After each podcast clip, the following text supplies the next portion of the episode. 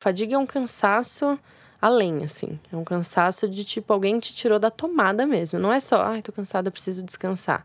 É um nível de cansaço que até você. É, às vezes eu até deito e eu tenho vontade de chorar porque eu sei que não, não tá melhorando, entendeu? Não vai melhorar com o fato de eu deitar. É um, assim, tipo, eu queria apagar e acordar daqui uns dois dias.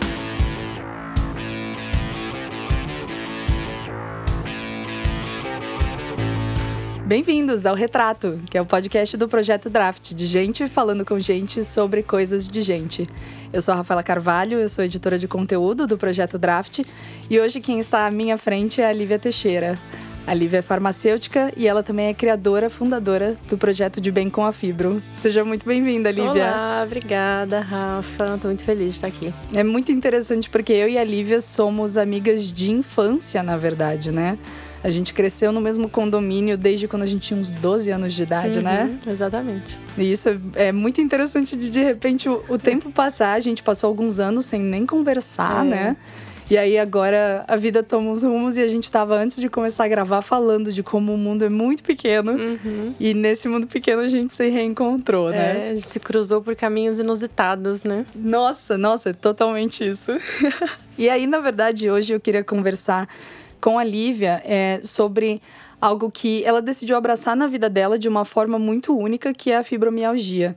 Ela foi diagnosticada com fibromialgia aos 23 anos de idade, embora seja algo com que ela convive desde sempre na vida dela, mas a gente, o pouco que a gente conhece da fibromialgia, até eu mesma, como uma pessoa que não tem esse diagnóstico, mas que lê e tenta se informar a respeito, é que é uma doença ainda muito. um diagnóstico muito misterioso, né? Sim, muito. E, e eu queria muito falar disso com você, na verdade, pensando até.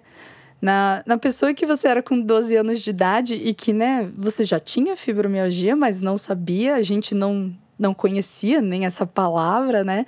E eu queria que você começasse o episódio de hoje me falando um pouco de como que era a sua percepção das dores que você tinha no seu corpo antes do diagnóstico até recebê-lo, então. Uhum. Nossa, isso é muito interessante, porque você fala assim, ah, essa pessoa que você era com 12 anos, né, que já tinha e não sabia. E é engraçado porque a minha percepção de dores antes é de que não eram dores. Era muito estranho, para mim era um estado normal de existência. Assim, a vida é assim, entendeu? A vida é tinha... é literalmente sentir essa dor física. É, eu não tinha, como eu não tinha um parâmetro, né? Acho que eu não sei como é não sentir aquilo. Então, para mim era aquilo. Aquilo era como era. E além da fibra, eu tinha, eu sempre tive muitas dores assim articulares, né? Eu também tenho um pouco de inflamação, que até onde a gente sabe não está relacionado à fibra, apesar de que recentemente tem saído algumas novas pesquisas que, que talvez tenham alguma relação. Mas eu tinha dores articulares que aí eu ia para pronto-socorro e eu fazia RPG, dor. Ah, e aí é lordose, é escoliose, dor de crescimento, vai arranjando um monte de explicações. Então, nessas dores pontuais, eu me via com dor, eu conseguia perceber que era algo que eu tinha que precisava de ajuda. Então, eu falava, mãe, tô com dor, tal. A gente conseguia fazer algo a respeito. Só que a fibro não, a fibro, essa, que é essa dor mais difusa, uma dor contínua, meio de. Depois que eu voltei de bater perna o dia inteiro na 25 de março, tá meio latejante assim meu corpo, uma dor um pouco esquisita. Aquilo, para mim, eu não tinha consciência que era dor.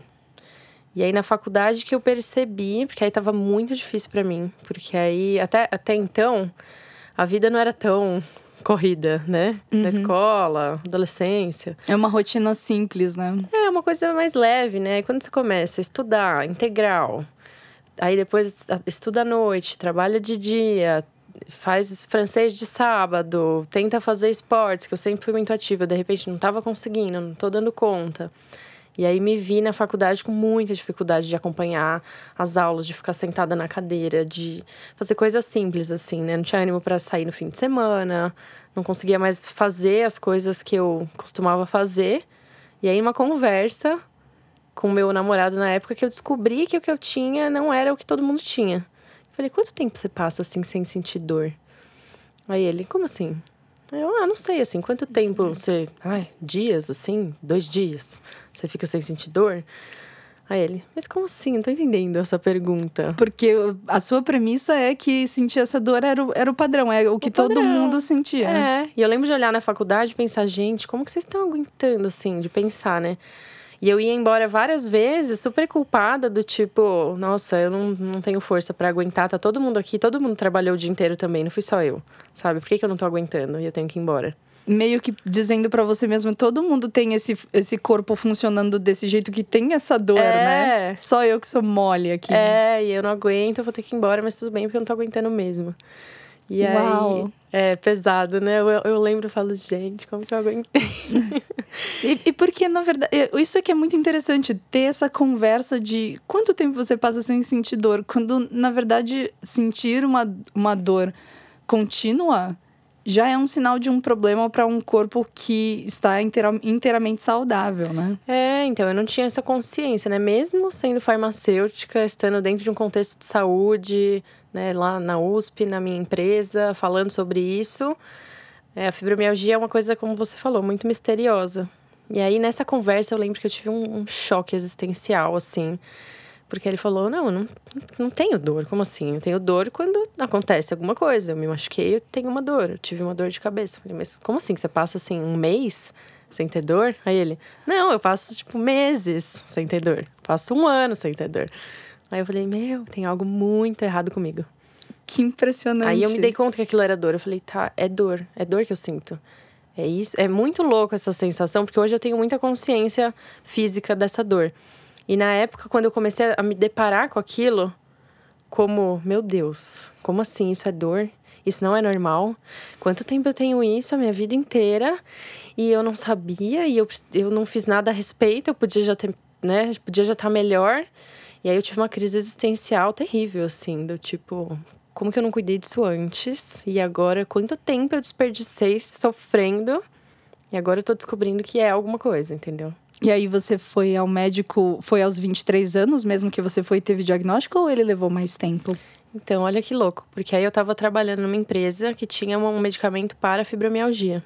E calhou de que a minha função era entrar em contato com os pacientes para é, para acompanhar como que estava sendo o tratamento deles. Que coincidência. Não, impressionante. Absurda. E aí eu comecei a ligar e eu via os e o pessoal da equipe falava: "Ai, você vai ligar pro povo da fibromialgia? Nossa, um saco. Nossa, eles são muito chatos. Ai, se prepara, meia hora no telefone, tal. E eu até aí não tinha ouvido falar muito sobre fibromialgia. Era um negócio que você não estuda na faculdade, assim. Até nas faculdades de dor, né, que estudam dor, é muito. Hoje em dia tá melhor, mas na época é, é muito recente. E aí eu comecei a ouvir, ouvir os relatos, e eu, eu começava a falar, gente, eu também sinto isso. Eu também sinto isso. Não, eu entendo o que ele tá falando. E as pessoas falam, você tá louca? O que, que é isso? Como assim? Tal. E aí eu fui falando, não, eu fui cada vez tendo mais convicção de que era aquilo que eu tinha. E aí eu fui estudar, fiz curso, aí eu, eu sou nerd, né? Aí eu me afundei, assim, falei, nossa, eu vou, agora eu vou estudar esse negócio. Fiz curso de, sabe, esses online, esses à distância. Comecei a estudar muito sobre isso. E aí eu tive certeza que era isso que eu tinha. Aí fui, né, atrás de alguns médicos para oficializar. E engraçado que eu não tive essa oficialização, assim, porque fiz muitos exames, fui em gastro, fui em neuro, fui em reumato, fisiatra, fui pro HC, fui pro ortopedista. E nenhum deles, assim, entendia muito sobre. Falava, ah, é, pode ser que seja. É, talvez seja isso mesmo. Mas nenhum tinha uma firmeza. E aí um ponto eu falei, ah, não preciso mais passar por isso, ficar repetindo a minha história com aqueles olhares da pessoa, ah, sei lá, tipo, não tô me importando tanto assim. E cansei disso. Eu decidi que eu não ia fazer um tratamento medicamentoso. Então eu não preciso de ninguém, não preciso do médico, eu vou fazer isso sozinha. Foi mais ou menos isso na época, assim. E você, na verdade, então, você sabia muito bem o que estava acontecendo com o seu corpo, você encontrou histórias com as quais você se identificou e mesmo apresentando todas essas todas essas ferramentas, né? Tudo isso e, e esses indícios é uma é um diagnóstico tão misterioso e tão complicado e tão cheio de uhum. sombras que, na verdade, indo a todos esses médicos, ainda assim você não foi capaz de bater o martelo aos olhos deles. Isso, exatamente. Até hoje é um pouco de objeto de estudo para mim, isso, que eu tô fazendo doutorado sobre isso, né, sobre fibromialgia. É, esse elo perdido aí entre paciente e médico, que o diagnóstico da fibra exige um pouco mais de um olhar mais atento, né? E que muitas vezes o médico não tem tempo não tem hábito, não tem é, essa, essa disposição em estar ali. E muitas vezes pelo medo de não saber o que fazer com aquela informação também.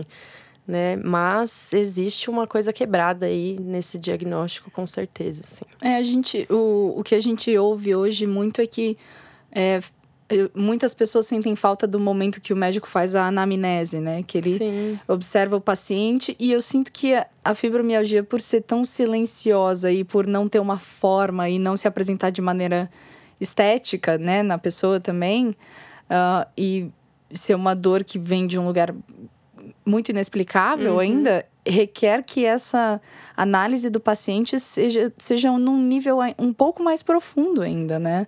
Então, se a gente sente falta desse primeiro nível de atenção, quem dirá um nível um pouco mais, mais para dentro, né? É, e isso gera um grande problema, porque você mesma já questiona o que você está sentindo, né?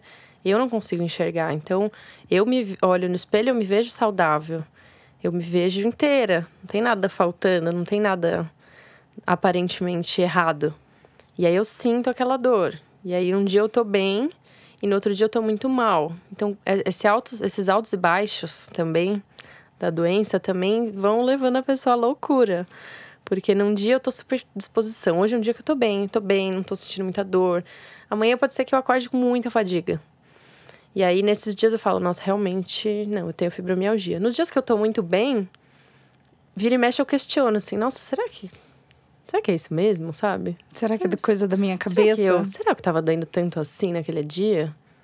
Aí isso faz mal, né? Porque você fica se colocando em, em dúvida, assim, o tempo inteiro. Você Hoje em dia. legitima, já... né? É, exatamente. Hoje eu tô melhor, né? Já com isso que já há um tempo, assim, lidando ativamente.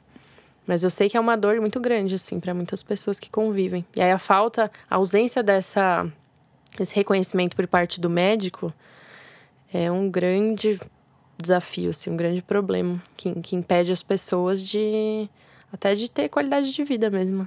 Sim. E para você ter o diagnóstico foi é, então uma forma de se libertar disso, de finalmente entender o que a dor significa, ou foi um entendimento de que é, de uma prisão? Eu tô presa nesse corpo que sempre vai me dar dor.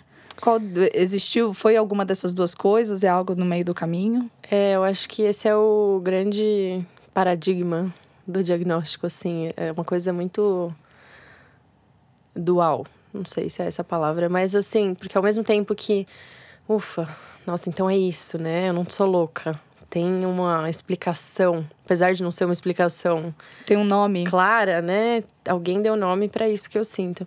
E é ao mesmo tempo, caramba, tá bom, então é isso que eu sinto. E agora? Porque não tem cura. É, não tem um tratamento ainda bem definido, assim, né? Tem medicamentos, mas que a grande maioria não traz, assim, realmente, não tem uma eficácia maravilhosa.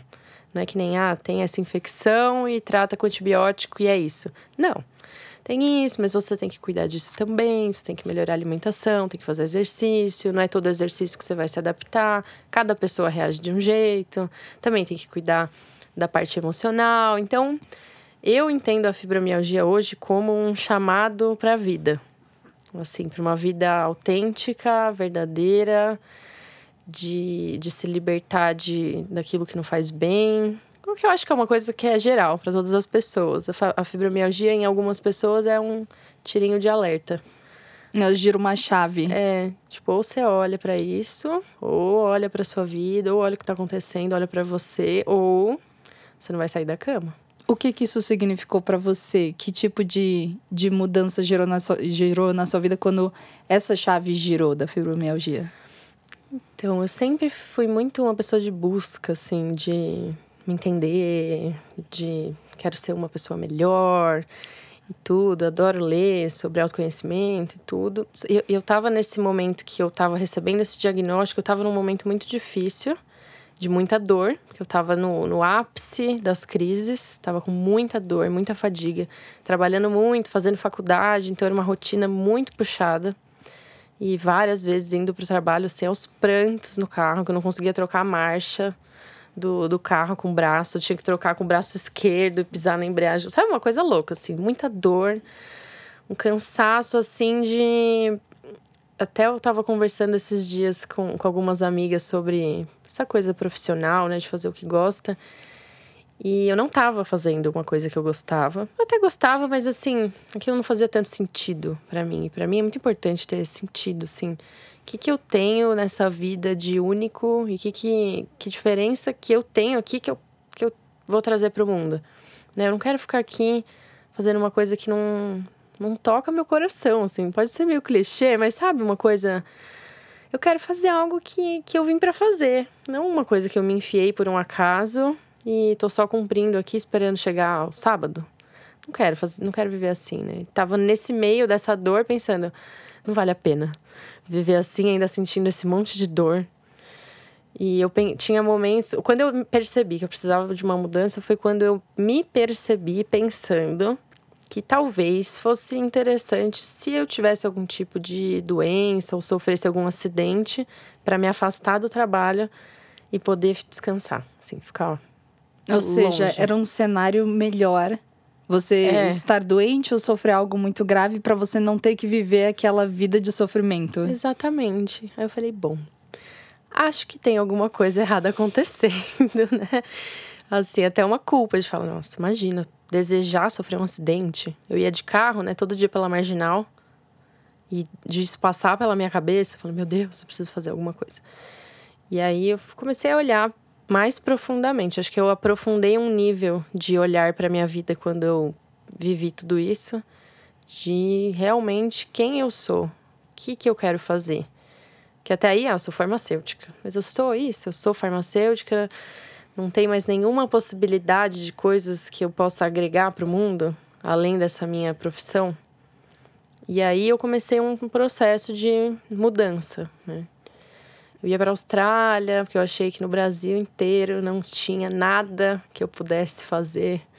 Então eu vou para a Austrália, que tem, é uma área boa para farmacêutica, eu consigo ganhar um dinheiro e ao mesmo tempo buscando essa outra coisa que eu ainda não sabia o que era que eu queria fazer. Mas lá pelo menos é bonito, é leve, eu vou mudar desses ares, vou ter um, né, um, um respiro. Acabou que não fui, várias coisas aconteceram, acabou meu relacionamento de oito anos, eu pedi demissão.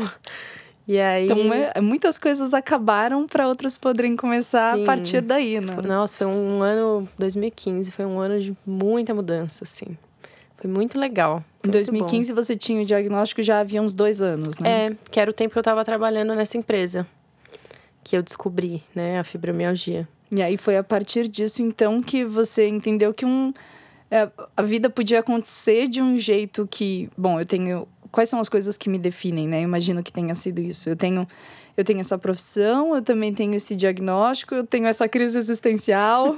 Como que eu misturo tudo isso num caldeirão e crio uma coisa que sou eu a partir de um propósito, né? Sim, total. E mais uma coisa maravilhosa que aconteceu né, meio curiosamente, é que estava tendo. A gente estava com muitos problemas na equipe, na empresa. De questão de comunicação, questão de relacionamento, questão de, de pessoas é, fora do perfil do que precisava ali. Pessoas muito comunicativas numa, numa área que era extremamente analítica e silenciosa. Isso vai gerando conflitos, né? Isso vai gerando insatisfação, isso vai gerando problemas de autoestima né? Eu me sentia super inadequada, assim, porque eu era falante demais, eu era ai, animada demais, e o perfil lá era outro, para aquele tipo de trabalho, que era muito de detalhe, uma coisa que para mim é muito difícil. Ficar ali, revisa, ler, eu, eu quero me comunicar, eu quero falar, eu quero ouvir. E, e aí a gente começou a ter muitos conflitos ali, questão de gestão também. E eu me percebi num papel ali de mediadora, as pessoas me procuravam. Um dia eu tinha uma amiga que era gerente numa área e ela pediu uma conversa comigo pra, pra conversar, dar um conselho. Eu falei, nossa, tipo, eu, eu devo ter algo que as pessoas estão achando que vale para elas, né? Que eu posso, de alguma forma, o que eu falo faz sentido. Aí eu falei, eu adoro fazer isso, né? Eu adoro, eu adoro.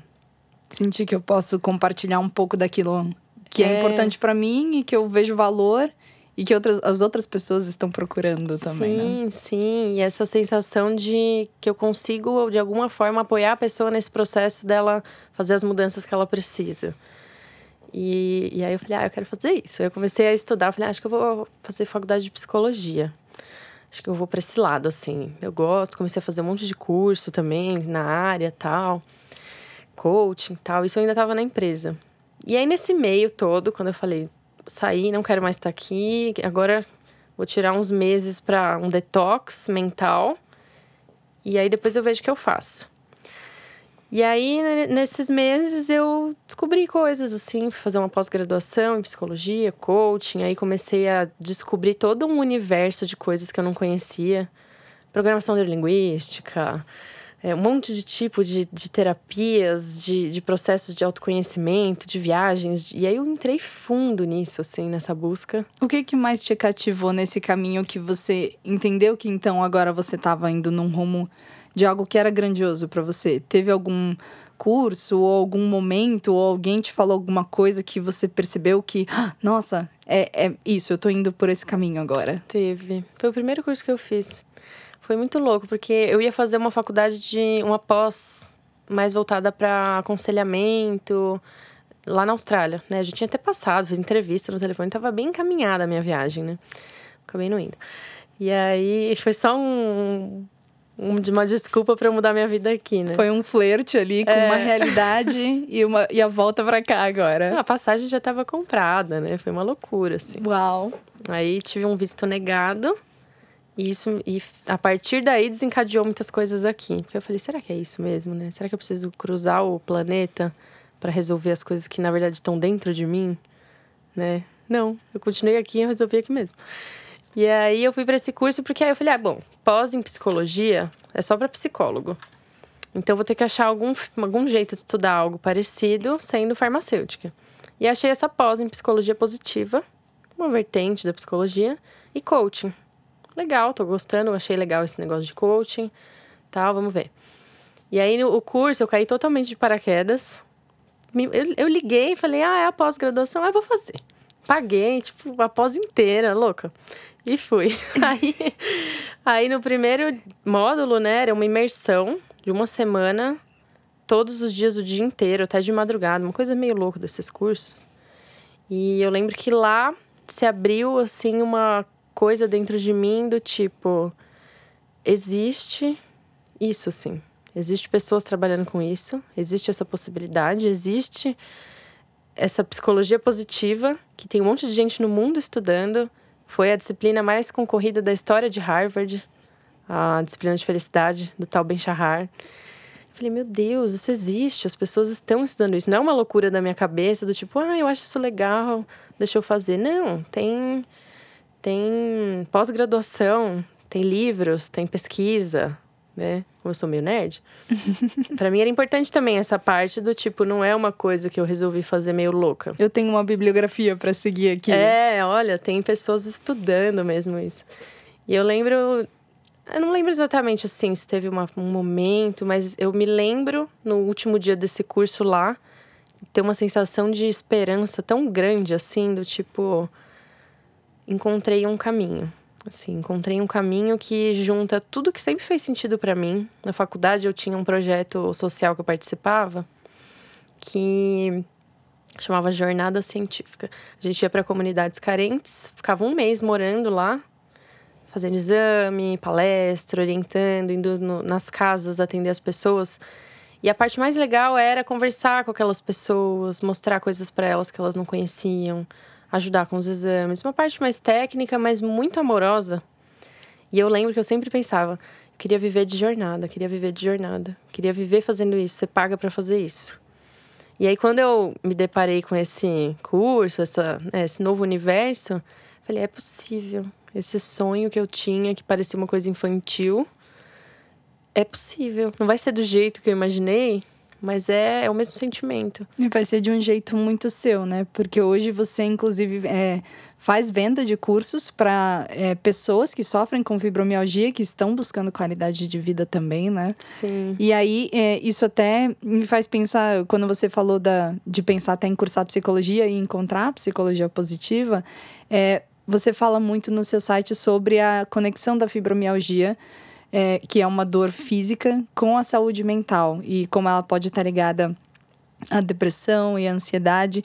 E eu queria saber como que isso aconteceu na sua vida e de que maneira que você encontra as histórias das pessoas que também sofrem com fibro, fibromialgia e encontram essa barreira da saúde mental também. É, quais são as histórias que você encontra a partir disso e o seu olhar de quem entende mais agora também da psicologia uhum. positiva?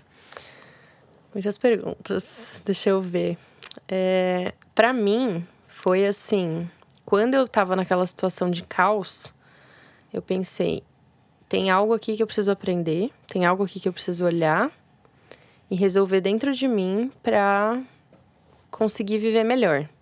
É, eu, eu, sempre eu tinha uma eu tenho uma fé muito grande assim do, de, das coisas terem um sentido de acontecer e, e a minha busca sempre, sempre foi nesse sentido, assim, de o que, que eu mudo aqui dentro para mudar a forma como eu enxergo isso, recebo isso na minha vida, acolho isso, transformo para conseguir superar, né? E, e de fato, a fibro, agora, né, eu estou fazendo doutorado, eu estudo muito, eu, eu tenho, como eu tenho a página, né, o projeto, que surgiu exatamente de, desse olhar de tá, eu quero apoiar as pessoas, por que não contar essa minha história? Que é algo que é tão difícil para mim. Eu que, eu que estudo, que vou atrás, que já tenho acesso a tantas coisas. Porque, querendo ou não, muitas informações estão em inglês, ou mesmo nem tem as informações. Então, tendo acesso a tudo isso, que não é a realidade da maioria das pessoas, já é tão difícil. Então, imagina o resto das pessoas, assim, pessoas que não têm recursos para ir num super médico. Eu quero falar, eu quero falar sobre isso. Tem um espaço, as pessoas não estão sendo vistas. Te, existe uma lacuna aí que eu gostaria de contribuir, né, ajudar a preencher. Então o projeto surgiu disso, né, de bem com a fibra. E aí eu comecei a estudar, fui fazer o doutorado, tudo. E hoje eu tô até escrevendo minha tese no momento, meu Deus do céu. e lendo muitos artigos e não sei se também é um viés meu, porque eu me interesso mais por esse olhar, né? Muito mais do olhar da pessoa internamente resolver, porque até hoje a verdade é que não existe cura. Não existe um tratamento também super eficaz, tipo uma medicação. Então, o que, que a gente faz? A gente fica aqui esperando ou a gente tenta ressignificar isso e olhar para viver melhor? Porque tudo bem, eu acho que eu tenho que lutar por tratamento, pesquisa e tal, mas enquanto não chega, quantos anos eu vou passar esperando, sabe? Não quero viver mal todos esses anos. Eu quero estar aqui bem. E é possível, porque hoje eu vivo bem. Então eu tenho muita vontade de compartilhar essa esperança, assim, com as pessoas, sabe? Que às vezes parece que não tem jeito mesmo. Tem gente que tá 10 anos em crise constante. Eu imagino que deve ser muito difícil acreditar, principalmente sem medicação, né? Porque ainda a gente tem uma cultura muito de. Ah, eu preciso de um remédio. E eu acredito que a fibromialgia é, não é por aí. aí... É, quais são os tratamentos que você faz hoje para controlar os sintomas da fibromialgia? O tratamento que tem mais eficácia mesmo, até em pesquisas, é exercício físico. É ter uma atividade, né? Movimentar o corpo. E eu sinto isso muito. Assim, quando eu paro, é... piora muito todos os sintomas. Até porque existe uma possibilidade de, de ter uma origem neuroinflamatória na doença. Então, exercício físico é bom para tudo, né? Exercício físico melhora a saúde do corpo inteiro. E alimentação também, algumas coisas. Comer melhor, num geral. E tem alguns medicamentos que eu. Eu sou uma farmacêutica do avesso. que você não, não recomenda? Não recomendo. Porque eu acho que pode apoiar durante alguns processos mais agudos tal, mas eu acho que é mais fundo, assim. Eu tenho essa eu acredito muito, assim, que é mais profundo. E é esse lance da, das emoções, né, que você perguntou. Que é um cuidado de não cair no fibromialgia emocional, não é, é uma doença, é uma síndrome, né? Tem uma origem fisiológica mesmo, porém é, o estado emocional ele influencia, que ainda existe muito preconceito, né? Uhum. Assim, social, socialmente, culturalmente, com a gente até estava conversando sobre isso, doenças, transtornos psiquiátricos, depressão, ansiedade. Ainda existe muito preconceito, né? E desconhecimento sobre isso. Mas não tem como, né? Você vai, você vai fazer uma palestra, seu corpo reage, seu coração bate mais forte, você transpira. Todas as emoções que a gente sente, o nosso corpo está completamente ligado, né? E eu fiz até um curso de psicossomática lá no Instituto de Psicologia, na USP, exatamente nessa busca, né? Não, vamos ver o que, que, que estão falando sobre isso. E lá a gente refletia muito sobre isso, assim. Nossa, não dá para separar corpo e mente. Não tem como separar. É um, é um único organismo funcionando junto. O cérebro é um órgão, né? Que funciona da mesma forma. Agora, este outro nível de alma, de espírito, que seria, sei lá, a essência do corpo, aí tudo bem. Uma coisa mais difícil da gente materializar, envolve muita crença, cada um. Mais etéreo, né? É. Porém, é, a mente e o corpo, inevitavelmente, estão muito ligados. Então, eu percebi isso nas crises hoje. Quando ameaça ter uma crise, porque a fibromialgia, para mim, ela anda bem controlada, mas de, de vez em quando, inexplicavelmente, intensificam os sintomas. Você pode descrever para mim como que é um momento que o sintoma é muito intensificado? Sim, geralmente eu tô com uma dor padrão, sim, uma dor média. Por exemplo, agora dor, minha perna dói, é um estado normal de dor. De que jeito que ela dói? é um desgaste muscular, assim como. É, acho que o mais perto é essa sensação de dancei uma, a noite inteira na festa e à noite você deita e a sensação de exaustão muscular, assim. De latejar. Um pouco latejante, meio dolorido, parecido um pouco com a academia, mas não exatamente. Uma dor meio diferente. e naturalmente dói. Ok, tô bem, nem lembro disso muito.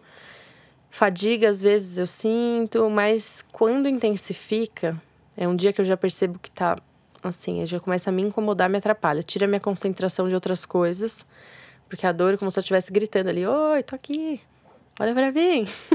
Preciso da sua atenção. Tem alguma coisa acontecendo. E, e aí tem pessoas que entram numa crise muito forte, né? Que aí não consegue. Eu já tive muitos ano passado, não é muito distante assim para mim. Às vezes eu ainda tenho, mas é cada vez mais raro. De não conseguir, não conseguir sair de casa, não conseguir levantar, ter que desmarcar coisa. E fadiga também, junto, porque a dor e fadiga, fadiga é um cansaço além, assim. É um cansaço de tipo, alguém te tirou da tomada mesmo. Não é só, ai, tô cansada, preciso descansar. É um nível de cansaço que até você. É, às vezes eu até deito e eu tenho vontade de chorar porque eu sei que não, não tá melhorando, entendeu? Não vai melhorar com o fato de eu deitar. É um. Assim, tipo, eu queria apagar e acordar daqui uns dois dias. E aí é muito ruim, né? Então, quando começam esses sintomas, geralmente já vem muitos pensamentos. Ai, de novo, isso vai acontecer, meu Deus. Será que quanto tempo vai durar? Será que eu vou conseguir? Vou ter que desmarcar as coisas, meu Deus. Será que eu tô louca? Será que eu exagerei? E agora, por, por causa disso, eu não me cuidei direito. É um monte de coisa, né? E eu Bate falo, uma culpa? Culpa e, e, medo, é muito sentimento junto ali. Porque é muito ruim você ficar debilitado, né? Às eu... vezes você tem uma doença, você já fala, ai, que saco, não aguento mais. Imagina conviver com a coisa, né? Tem uma parte disso que, para você, é a mais complicada de todas é a, a resposta das pessoas a isso, ou o jeito como você já sabe que o seu corpo vai demorar mais para se recuperar. O que, que para você é o mais complicado de conviver com a fibromialgia? Para mim, acho que é uma luta ainda com aceitar que, que eu sou um ser humano que tenho limites. porque eu sou muito ativa, eu sou de fazer muitas coisas. Então, tem dias que eu olho e eu tenho que desmarcar alguma coisa que eu não tô aguentando. Ou eu tenho que pensar muito bem é, em que tipo de atividades eu me envolvo. Eu vou viajar? Mas onde que eu vou dormir? E como que é? É sempre uma análise de risco delicada. Sabendo que corre o risco de eu não dar conta. E aceitar isso, acho que é um desafio, né? Uhum. E, e saber quando.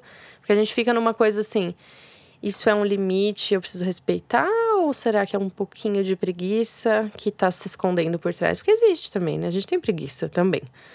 Então eu fico nessa autoobservação, assim: será que aqui eu posso cruzar essa linha ou não? Tá me demandando realmente parar. Uhum. Então isso é um desafio. Mas... E, como, e como que é responder isso assim para as pessoas? Uma coisa que de novo não não tem uma uma cara, não é como se você se machucasse e ficasse um roxo na sua pele, é. de você bater em um lugar e você claramente, visivelmente tem é, alguma alteração que as pessoas estão vendo. Quando uma doença não é estética, que nem a gente percebe hoje vários estigmas sendo quebrados é, em relação à saúde mental. Uhum. Mas quando a gente tem pouca informação sobre a fibro e ainda o estigma conectado ao que ainda existe de é, julgamento sobre saúde mental, como, como que é se apresentar para o mundo e procurar ser levado a sério com uma dor que não é estética e que pede, acima de tudo, é o que você fala, pede acima de tudo a empatia, né? É. Como, que, como que você entra nesse mundo falando isso é uma doença e eu preciso que ela seja legitimada como tal? Então, isso é, eu se tivesse que eleger o maior desafio da fibromialgia é esse, com certeza.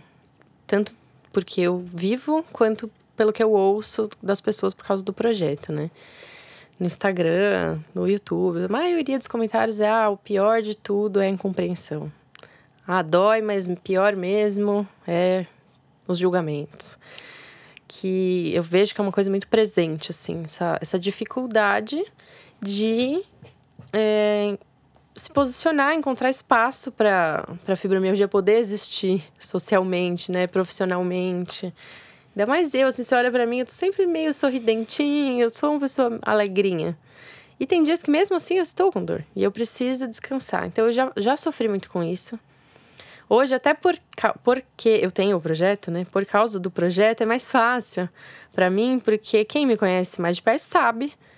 Porque eu tô o tempo inteiro falando sobre isso, eu tô todo dia fazendo stories e eu, o meu trabalho é esse, então já é mais fácil. Mas antes não. Então antes eu sofria até, até na faculdade, fazer projeto de tipo, gente, não tô, não tô aguentando aqui, eu preciso né, descansar, não sei. E antes eu não sabia o que era fibra, era pior ainda, né? Porque eu me via com essa necessidade de descansar. E como que eu explico, né? Porque parece assim, ué, tá todo mundo cansado, só você vai descansar? A gente tá aqui junto fazendo o projeto. Por que que, se todo mundo for descansar, só que para mim é um negócio além, assim, né? É uma incapacidade mesmo, não consigo. Chega uma hora que meu corpo explode. Até tem uma experiência recente que eu acho que ilustra bem isso, que é, eu já tinha o diagnóstico, já tinha o projeto, estava trabalhando com pessoas que sabiam disso, e mesmo assim eu tive uma dificuldade enorme de comunicar essa minha necessidade, né? Eu estava trabalhando num treinamento comportamental de final de semana treinamento super intenso, de três dias, que o pessoal vai lá, não dorme. Eu era da equipe de apoio, né, para as pessoas que estavam naquele treinamento. E é muito puxado. E eu acho que acordei num dia não tão bom. Já não tinha dormido, já tinha passado a semana preparando a coisa, a gente estava num hotel. E eu lembro de domingo acordar, ter dormido super pouco na sexta e no sábado. Acordar já com muita dor, muito cansaço, mas pensando, bom, hoje é o último dia, eu vou aguentar, tá tudo bem. E até falar assim, nossa, tô cansada hoje, tal, com o pessoal e todo mundo, nossa, é verdade. Porque assim, as pessoas sabem que eu tenho fibra, mas elas não sabem o que é ter fibra, o que é viver com fibra. Então, não dá para eu exigir delas, elas olharem para mim e perceberem que, nossa, realmente talvez para Lívia esteja um pouco demais. Porque e... elas não têm a compreensão do que é a, a doença de fato, né? Sim, sim. Como que eu vou esperar isso das pessoas, sendo que nem eu sei, né? Eu esperei até o limite nesse dia já conhecendo a fibromialgia, já estudando, já tendo projeto há anos. E eu segurei até o último, porque eu achei que era exagero da minha parte. Ah, eu vou aguentar. Eu, vou, eu aguento até o fim, já já vai acabar. E fui aguentando, aguentando, aguentando. Aí chegou uma hora que eu já estava muito ansiosa, que eu ainda ia ter que voltar dirigindo para São Paulo. E eu vi que ia atrasar o treinamento. E quando eu vi que ia atrasar mesmo, que ia atrasar muito, Aí eu explodi, eu tava do lado, do lado de fora da sala. Eu comecei a ter uma crise de choro. Mas assim, uma crise de choro, de soluçar. E aí os meus amigos da equipe que trabalhavam comigo falaram, meu, o que tá acontecendo tal? Eu, ai, eu não tô aguentando, eu tô com dor desde de manhã. E não sei o quê. E eu não quero ir embora porque eu vou deixar vocês aí na mão, eu não vou poder ajudar, desmontar, mas não sei o quê, porque eu não tô aguentando. Aí eles, meu, pelo amor de Deus, porque você não falou antes tal. E acaba que você até às vezes fica com raiva das pessoas, porque como elas não estão percebendo que eu tô precisando de um descanso? Mas eu não falei, e eu também não sabia. Como que eles queriam saber? E aí vira essa coisa silenciosa de eu não vou falar porque tem um estigma, mas aí eu explodo e aí as pessoas, mesmo quando elas são empáticas, falam: por que, que você não falou antes? Você pensa, mas você tinha que ter percebido porque eu tô acabada. e aí vira um, um, O silêncio é muito perigoso para fibromialgia, né? Muito, muito. E é difícil comunicar, né? Porque aí, assim, eu ali chorando, sou uma pessoa super calma. Quando eles ouviram aquilo, eles viram que era grave, né?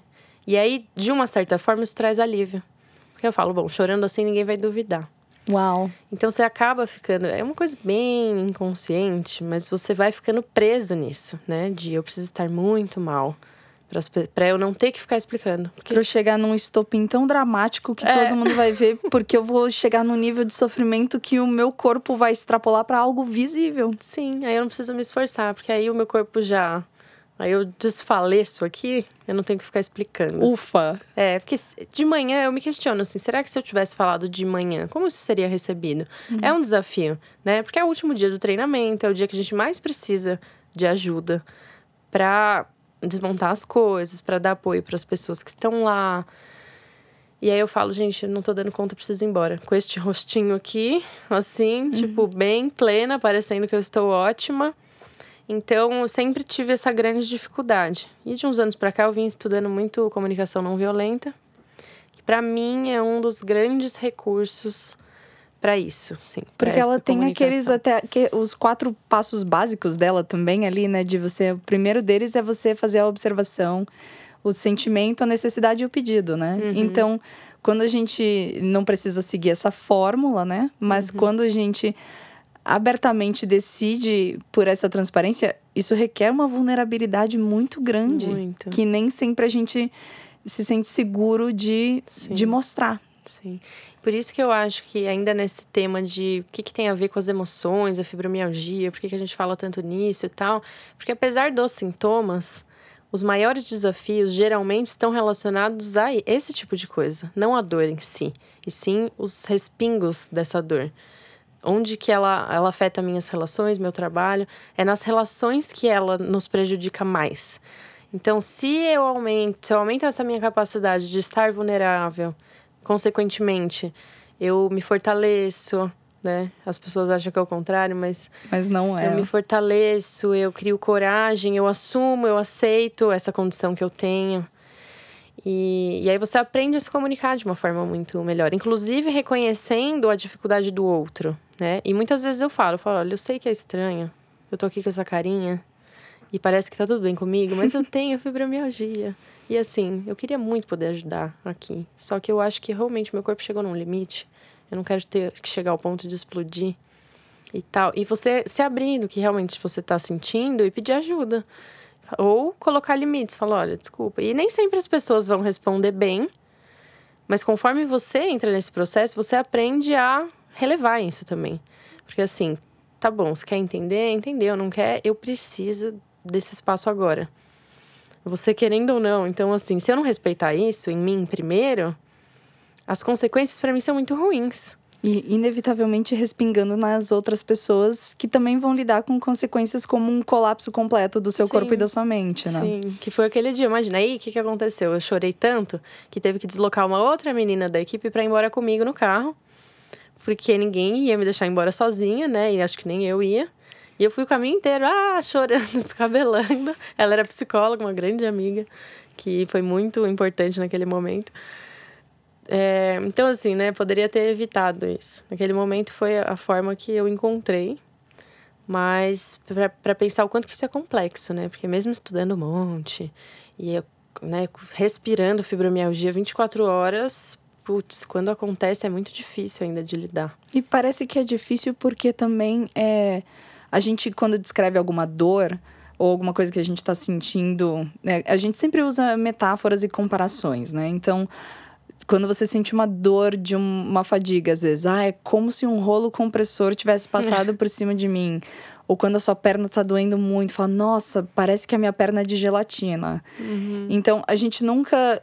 É, a gente tem muita dificuldade de descrever o que é. A gente tem facilidade de falar como é e com o que se parece. Uhum.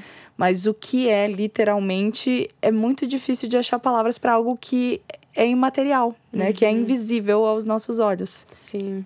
E acho que é isso que, que aumenta muito a conexão minha com as pessoas que seguem o projeto, porque a gente não precisa dar palavras, né? Assim, ah, tô com fadiga hoje, a pessoa sabe como é. É que nem quando você tem enxaqueca, por exemplo. Eu não tenho enxaqueca, eu não sei o que é isso. As pessoas descrevem, tal, você consegue imaginar, mas uma outra pessoa que tem enxaqueca, ela olha pra outra e fala, nossa, crise de enxaqueca. A outra, caramba, é, nossa, foda. Exatamente. Sabe? Tem uma identificação imediata ali. Sim. Que acontece na fibra e é muito bom isso, assim, né? Desde quando a gente encontra esse espaço. E aí acho que isso ajuda demais, assim. Sim. Demais. E você sabe o que, que é viver totalmente sem dor? Já aconteceu com você em algum momento de sentir, estou com zero dor? Putz, é difícil, hein? De pensar, ela, ela não tá aqui. Porque para você, acho que imagino que o normal é você ter sempre um, um grau dela ali com você, é. a ponto de você até se esquecer, porque é o seu status quo ali, né? Sim. né? Eu, se você não sentir dor em algum momento, vai ser como um clique, assim, como se a sensação que a gente tem de levar um soco na cara, que é dolorida pra caramba. Será que vai ser o contrário com você de ah, isso é não sentir nenhuma dor? Então, eu tenho alguns momentos, às vezes, quando eu tô. Geralmente, quando eu estou na natureza, em cachoeiras, bem específico, né? Assim, eu lembro, eu tô lembrando agora de uma viagem que eu fiz que. Mas é, é rápido, assim, é tipo um uma pincelada de não ter dor, mas eu lembro de ter um momento que eu tava muito entretida ali na água e tudo.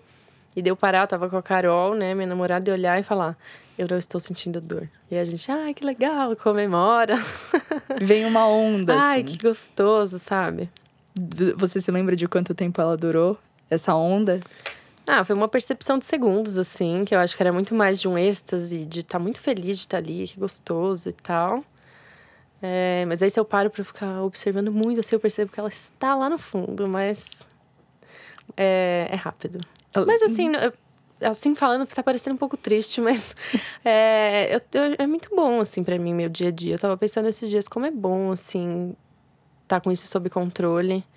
E pensar que mesmo tendo crises às vezes, nossa, como é bom ter disposição para fazer as coisas, né? Eu... Era até o que eu ia te perguntar, porque eu imagino que o seu objetivo não era não é quero viver uma vida sem dor. É tipo, esse é o corpo que eu tenho, essa é a vida que eu tenho, é assim que ele responde a. É assim que ele é. Então, o meu objetivo não é dinamitar o que o meu uhum. corpo tá me dando, é só aprender que essa é a minha realidade e lidar com ela como ela vem para mim. É assim para você? É, total. Tanto que o nome do projeto é De Bem com a Fibro né? Não é assim, sem fibro, elimine a fibro, acabe com a fibra. Nocauteie a fibra. É, porque apesar de eu ser uma pessoa que acredita em muitas coisas e eu acho que tudo é possível, você pode se curar, eu não duvido de nada.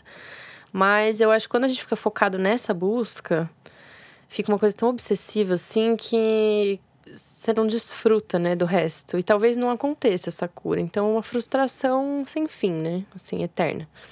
Então, para mim, hoje, assim, lógico, ah, se você pudesse escolher não ter mais isso, você não teria. Às vezes eu até penso, ah, mas aí como que eu ia continuar com o projeto? Acho que é o que tô mantendo a doença.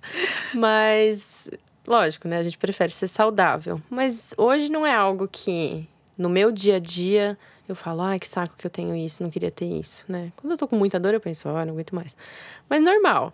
Mas no meu dia a dia, não. No meu dia a dia, assim, eu vejo muito mais como, apesar de eu não saber o porquê exato, porquê que eu tenho isso, eu enxergo como está servindo a algo, está servindo a algum propósito, alguma coisa na minha vida. E eu vejo isso acontecendo muito com as pessoas, assim, né? Como um chamado para alguma coisa, ou como um limite para alguma coisa, né? Será que eu teria é, me empenhado tanto em certas coisas se não fosse por causa da fibra? Não sei. Então acho que para cada pessoa serve algo, né? Então hoje que eu olho eu falo, ela tá bem aqui. Se um dia ela não for mais necessária, ela pode ir embora em paz. Já serviu, mas por enquanto eu sou feliz, assim. Quais são as histórias que você já ouviu que te marcaram de pessoas que ouviram você e se compreenderam melhor? Nossa, muitas, é muito legal isso. Porque às vezes a gente imagina, ah, eu preciso fazer um. Eu tenho um, curso, né, que eu gravei mil vídeos e tal. E eu penso, meu Deus, eu preciso falar tudo que eu acho pra pessoa, tudo que eu acredito para ver se eu ajudo ela de alguma forma, né? E às vezes é uma coisa tão simples que a pessoa se sente ajudada. E como eu posto muito no Instagram, no YouTube, sempre compartilho vídeo, tem uma série que chama Fibro Desabafo no YouTube, que são vídeos bem assim, putz, ó, ontem eu fui no show da Sandy Júnior. E eu vou gravar um vídeo sobre, né? Porque é um desafio ir para um show, ficar em pé. E aí essa série o pessoal adora, porque são coisas muito do dia a dia. E às vezes eu coloco uma coisa, por exemplo, essa semana passada sobre cuidar da casa. Tipo, como que é cuidar da casa? Agora eu moro sozinha, sempre foi um grande medo meu. Será que eu dou conta de cuidar de uma casa sozinha, né? E eu tenho uma pessoa que me ajuda, eu fiz essa escolha, porque achei que ia ser demais para mim, encaixei ali nas minhas contas, achei que era um dinheiro bem gasto para minha qualidade de vida. E falei sobre, falei como que eu faço, como que é, às vezes eu tenho que parar no meio de lavar a louça para deitar, porque minhas costas estão doendo muito, como que eu faço essas adaptações e tal. E aí o pessoal fala: "Nossa, pela primeira vez eu consegui entender alguma coisa, sabe? Uns relatos de coisas que para mim foram tão simples de falar que às vezes numa foto, numa a pessoa me dá um depoimento assim e as pessoas interagem muito, né? Mandam mensagem, putz, essa frase que você falou me fez enxergar de uma nova forma. Então, cada vez mais eu vou por essa linha de enxergar a vida de uma nova forma, porque apesar de você ter que fazer exercício, cuidar da parte física, essa parte interna, emocional, da sua forma de enxergar o mundo, que eu acredito que é o grande. É, Estar de bem com a fibra. É, é o grande segredo, assim, disso. É como você lida com aquilo que está acontecendo, né? Sim. E aí eu acho que é isso. Ai, que maravilha, nossa. Para você estar de bem com a fibra é tentar fazer todas essas coisas. Então, sem, lógico, sem se, se sobrecarregar absurdamente, mas tomando cuidado, né? É, eu acho que é um olhar mais atento à vida e a você mesma, sabe? Hoje, por causa da fibra, eu eu me acolho com muito mais carinho, assim, né? Eu tô sempre olhando por mim. Tô sempre me vendo, me, me entendendo ou tentando, né? Porque às vezes é difícil.